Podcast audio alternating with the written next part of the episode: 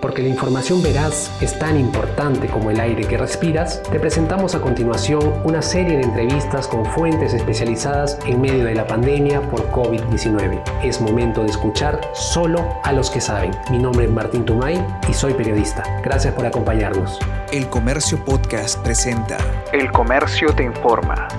Hola amigos del comercio, ¿qué tal? Me acompaña Crisólogo Cáceres, el expresidente de la Asociación Peruana de Consumidores y Usuarios ASPEC, ¿Cómo se encuentra, señor Cáceres? Un placer, Martín, y un honor estar eh, dialogando contigo y con toda tu audiencia. Se ha armado una polémica alrededor de los colegios en medio de esta crisis. Eh, exactamente, ¿por qué cree que, está esta polémica en, en, vigencia actualmente? Básicamente porque los padres de familia consideran que el servicio que les están brindando los colegios no tiene la calidad o la idoneidad de vida ellos consideran de que las clases presenciales que ellos contrataron originalmente tenían ciertos atributos, los cuales estas clases virtuales no tienen. Los reclamos de los padres señalan que, por ejemplo, están recibiendo videos que les envían los docentes con una rutina de tres minutos o cinco minutos y eso es todo, y consideran de que eso no es lo que contrataron. Y si a eso se suma el hecho de que los colegios se han negado reiteradamente a rebajar el monto de las aduciendo que el costo de la clase presencial y el costo de la clase virtual es idéntico, bueno, eso ha generado primero un desconcierto y luego un malestar que se va incrementando en los padres de familia. Y es exactamente eh, la gran polémica, ¿no? Los padres se quejan porque es, no es lo que contrataron y bajo su parecer, eh, como presidente de ASPEC, eh, estas clases virtuales no están a la, a la, medida de lo que se está cobrando. ¿Eso es así para usted? Ah, sí. A ver, el sistema educativo y el sistema económico en general está frente a un hecho inédito en la historia del Perú y de la humanidad. Este hecho impide varias cosas. Primero, que las personas salgan a trabajar, que las personas tengan dinero disponible, que los ahorros estén consumiendo, que los muchos servicios estén dejando de ser prestados y un largo etcétera. Es decir, la situación económica del país se ha visto drástica, dramáticamente alterada.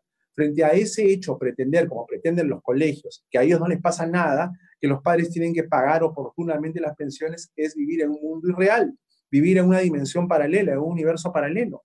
Entonces, yo les aconsejo, es más que aconsejar, les pido que reconsideren su posición, que es hasta cierto punto intransigente, y empiecen a seguir el ejemplo de algunos colegios que ya están bajando poco a poco la pensión. Hay algunos colegios, ya hay de todo, ¿no? Por ejemplo, hay colegios que están bajando las pensiones en un monto de 5%, lo cual linda prácticamente con la burla, ¿no? Porque una reducción de la pensión del 5% es un costo marginal. Hay una señora que me escribía y me decía, a mí me han bajado la pensión en 12%, pero es curioso, porque ese 12% es lo que nos subieron para este año. Entonces, me han bajado la subida de precio, no me han bajado nada más.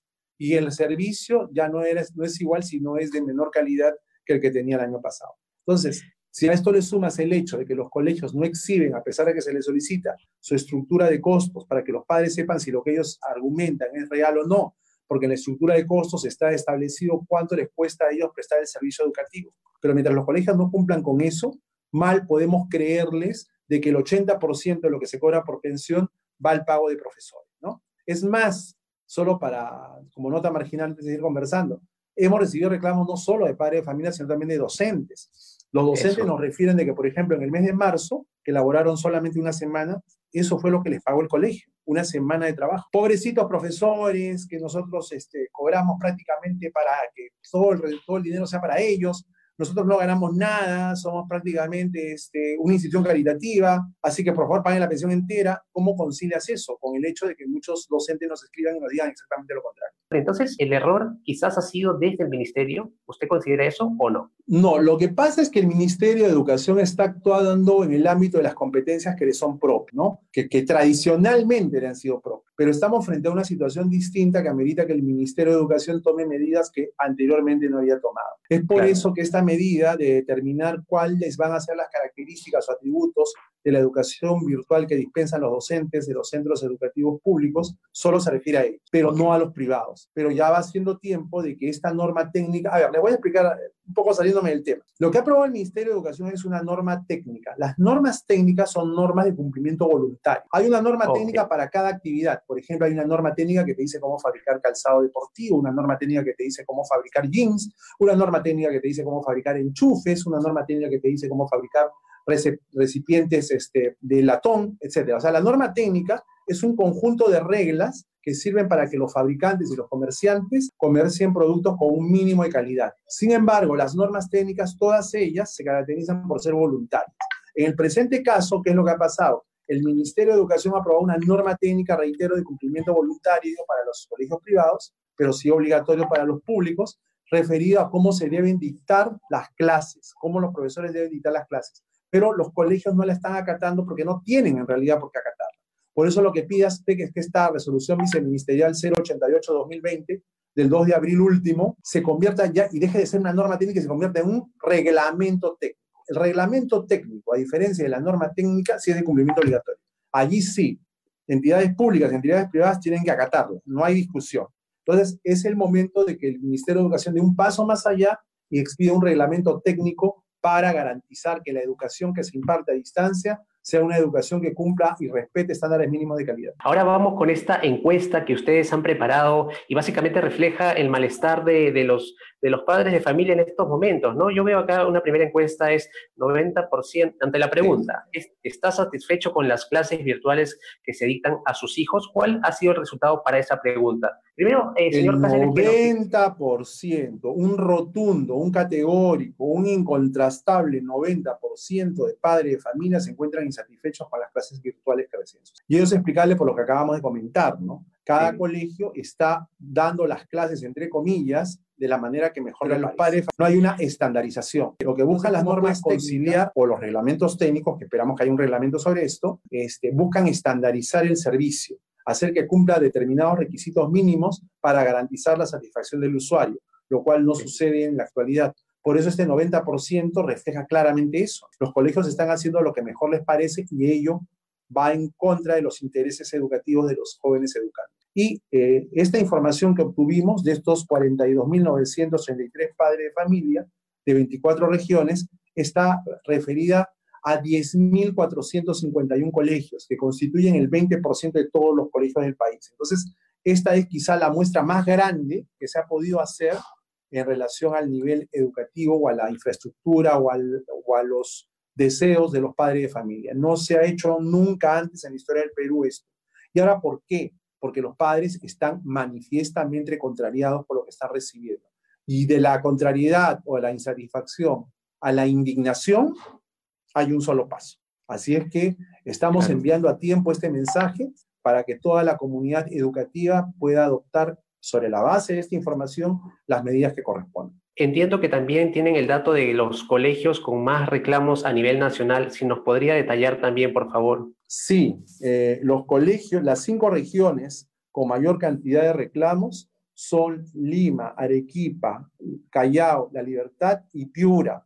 Y en el caso de Lima, los, distritos con mayor cantidad de reclamos son este, Los Olivos, Chorrillos, San Juan del Urigancho, el Cercado de Lima y San Miguel. Entonces, acá tengo la, siguiente pregunta de la encuesta que tengo es, desde que comenzaron las clases virtuales, ¿en cuánto ha rebajado la pensión el colegio privado donde tiene matriculado a su hijo? Ahí, ¿qué, nos podría detallar? La respuesta es que el 69% de padres de familia informan que los colegios no han reducido las pensiones. O sea, prácticamente el 70% de, de colegios informan que no se ha reducido la pensión.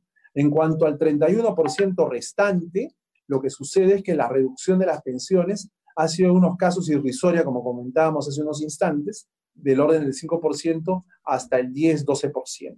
Y los padres consideran que dadas las características del servicio que están recibiendo, una reducción de 12% es insuficiente. Y eso te lleva a, la siguiente pregunta.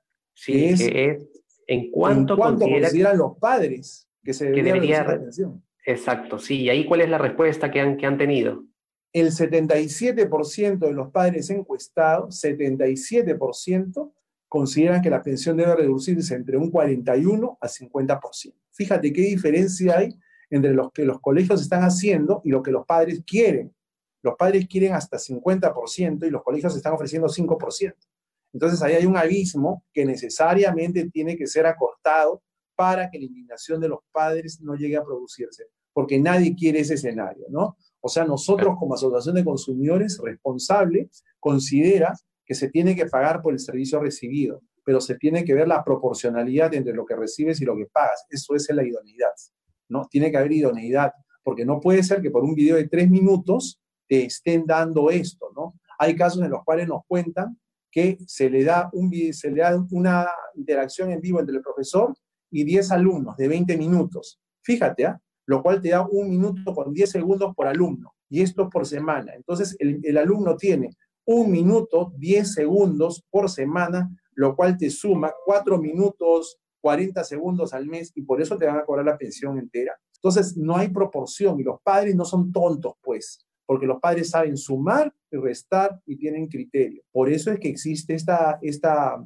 este, esta actitud de los padres que consideran que las, las pensiones tienen que reducirse un porcentaje del 77%. ¿no?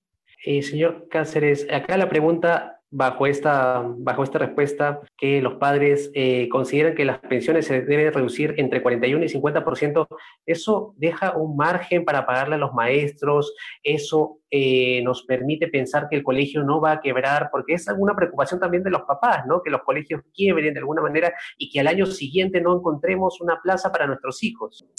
Es obvio, ¿no? O sea, lo que te dice la encuesta es lo que quieren los padres.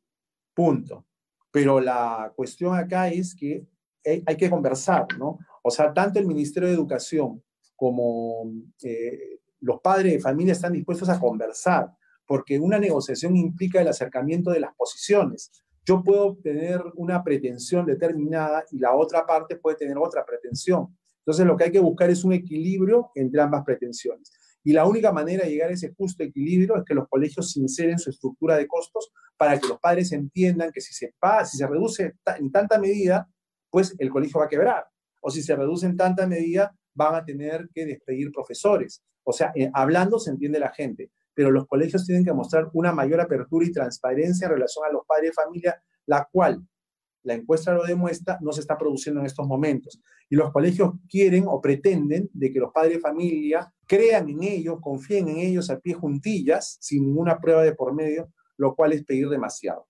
Claro, y ya, y yendo al, último espacio, la última pregunta justamente que usted nos ha alcanzado de esta encuesta es, ¿sabe si el colegio ha cumplido con su obligación de presentar dicho plan a la UGEL, plan de recuperación de clases, y eso es importante, ¿no? Si nos puede detallar qué es exactamente este plan de recuperación de clases, que los papás eh, deberían saberlo al detalle.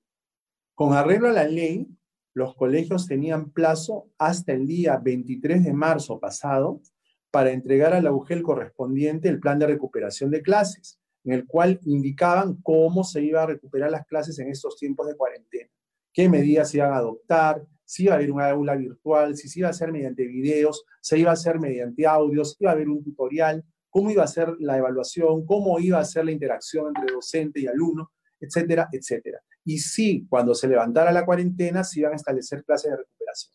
Todo eso tenía que estar consignado de una manera orgánica y sistematizada en el plan de recuperación de clases.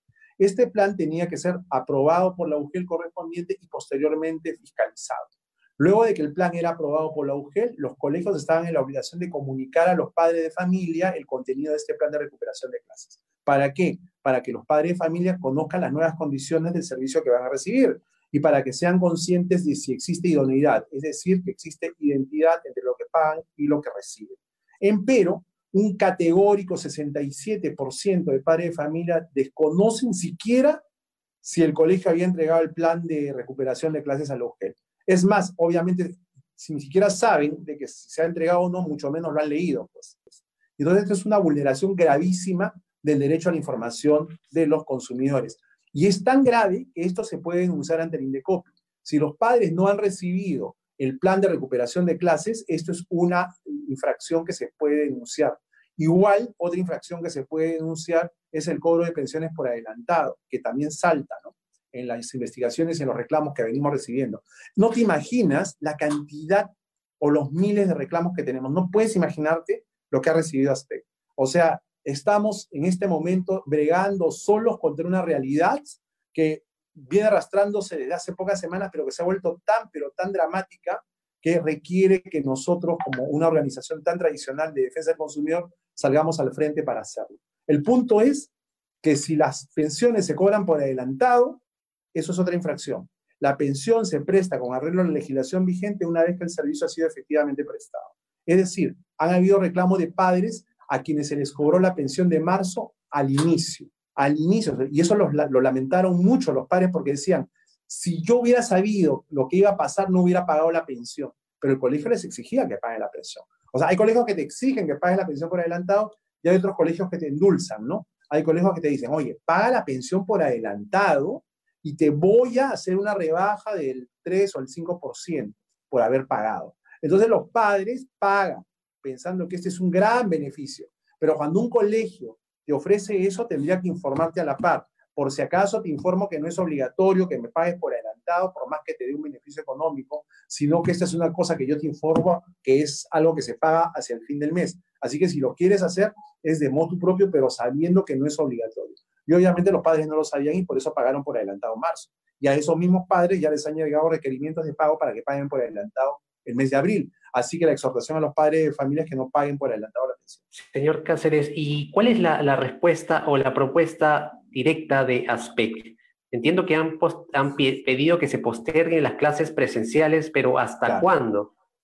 Nosotros consideramos de que para prevenir problemas se debería durante el resto del año escolar o sea, lo que hemos planteado es un conjunto de medidas, no una medida, sino hemos planteado un paquete de cuatro medidas que una tiene que alimentar a la otra para que entre todas ellas podamos salir de este entrenamiento. La primera es no arriesgar la vida de los escolares, porque realmente es algo muy, muy temerario enviarlos a clases en julio, en agosto, en septiembre. Es algo muy temerario. O sea, lo primero es que se suspendan las clases presenciales, más no la educación a distancia. En segundo lugar, el gobierno debería evaluar la posibilidad de brindar un subsidio económico a los colegios privados que estén ubicados en aquellas zonas económicamente más deprimidas del país. Este subsidio se otorgaría de manera temporal y en observancia de condiciones, que los requisitos que el Ministerio de Educación establecería previamente. Aparte, el Ministerio de Educación tendría que adecuar su presupuesto anual, porque, por ejemplo, donde tenía partidas consignadas para la construcción de infraestructura, o la habilitación de aulas, esas partidas tendrían que ser direccionadas a lo que es la educación a distancia. Compra de tablets, capacitación de docentes, creación de plataformas virtuales para impartir la educación correspondiente, creación de manuales, etcétera, etcétera. En tercer lugar, lo que te comentaba, ¿no? De la resolución viceministerial 088-2020, que aprueba la norma técnica sobre el, el, tipo de educación que tienen que impartir los docentes de los colegios públicos. Queremos que esa, norma técnica de cumplimiento voluntario por los colegios privados se convierta en un reglamento técnico que sí es de cumplimiento obligatorio para todos. Y en ese reglamento se establezcan los lineamientos mínimos de calidad para que los colegios no sigan haciendo lo que hacen, es decir, dándote el servicio como a ellos les parece mejor. Todas estas medidas de implementarse al unísono van a garantizar qué cosa? Va a garantizar que se pueda fiscalizar mejor, que los padres puedan decir, oye, esto no es lo que yo me merezco. La norma, el reglamento técnico dice que tú tienes que darme esto y no me lo estás dando. Y también va a garantizar que las entidades del Estado fiscalicen y eventualmente sancionen cuando corresponda, cuando se produzcan violaciones de las normas contenidas en el reglamento técnico. Muchas gracias por habernos escuchado. Y ya saben, la buena información es poder. Esto fue El Comercio Podcast.